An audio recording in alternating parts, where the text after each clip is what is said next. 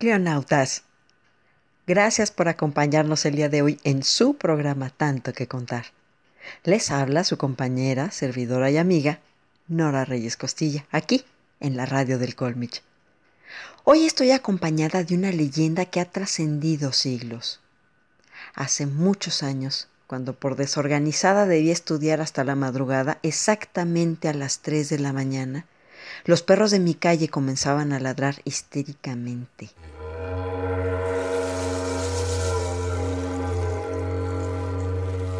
Lo curioso es que no lo hacían todos al mismo tiempo, sino que los ladridos comenzaban por la parte más cercana al cerro y paulatinamente los ladridos se acercaban. Pasaban por los perros de mi casa, que se aventaban desesperados hacia la puerta y seguían calle abajo rumbo al río. Yo sentía que se me erizaban los vellos de la espalda y protegida por la luz de mi estudio, ni siquiera me atreví a asomarme a ver quién caminaba por la calle a esas horas.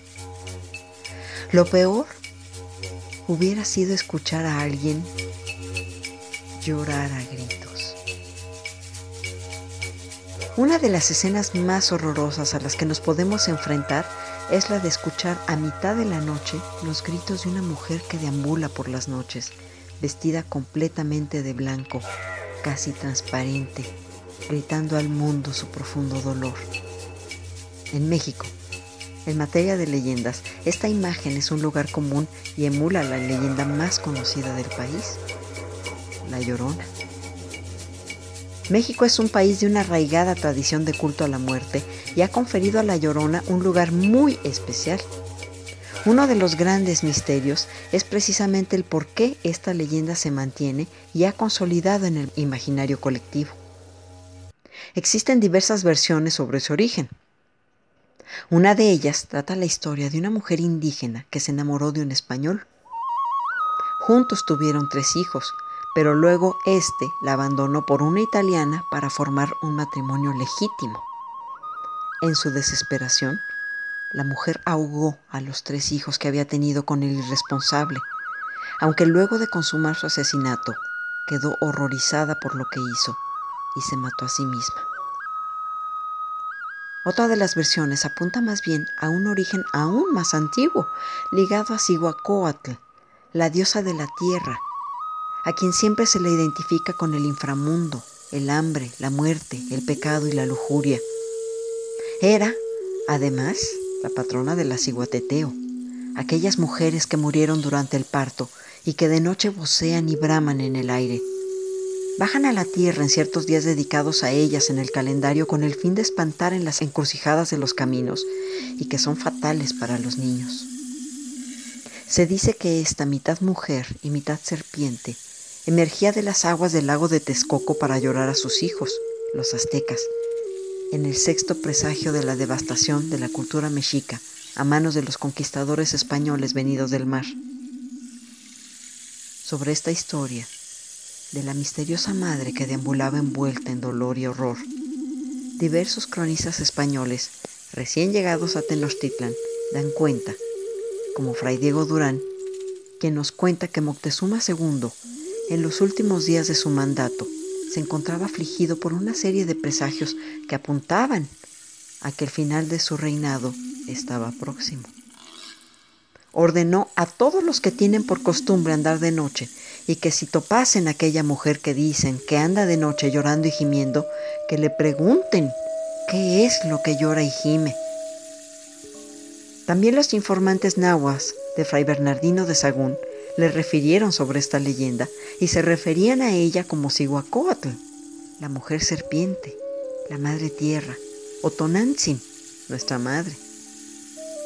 Muchas veces se oía, una mujer lloraba, iba gritando por la noche, andaba dando gritos. Hijos míos, pues ya tenemos que irnos lejos. Y a veces decía, hijitos míos, ¿a dónde os llevaré? Decían que de noche voceaba y bramaba en el aire. En su historia de Tlaxcala, de Diego Muñoz Camargo, el capítulo de esta misteriosa mujer es narrado cuando habla de los presagios de la caída de Tenochtitlan. Decían, una mujer recorría las calles dando gritos lastimeros. Y agrega la narración, que la mujer portaba una cuna que ponía en el mercado y allí la abandonaba. Cuando las mujeres iban a ver qué había dentro de la cuna, solo encontraban un cuchillo de pedernal de los que se usaban para el sacrificio. El mito de la Llorona nació en el México virreinal, cuando era reciente la llegada de los españoles y el agua era un parte imprescindible de la ciudad. Ni siquiera los conquistadores afincados en el Valle de México se salvaron del temor, pues a causa del espanto que provocaba incluso instituyeron un toque de queda a las once de la noche. Pasada esa hora, comenzaban a escucharse los gemidos aterradores de una mujer espectral por las calles de la Ciudad de México. Para aquellos incrédulos que intentaban averiguar el origen de aquel lastimero gemido, al verla, era segura su muerte o la locura. La llorona es también uno de los primeros signos del mestizaje, pues es durante este periodo cuando se identifica en México a este fantasmagórico personaje con doña Marina, la Malinche, que vuelve arrepentida a llorar su desgracia, su traición a su pueblo indígena y su relación con Hernán Cortés como parte de la leyenda negra de estos personajes.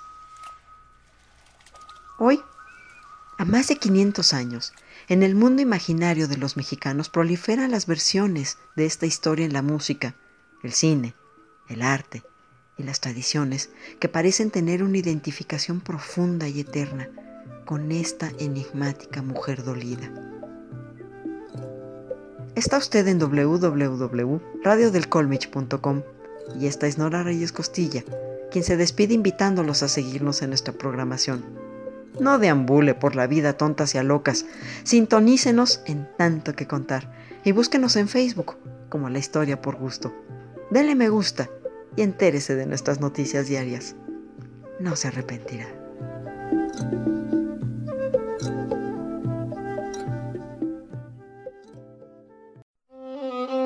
Cada hombre es una humanidad, una historia universal.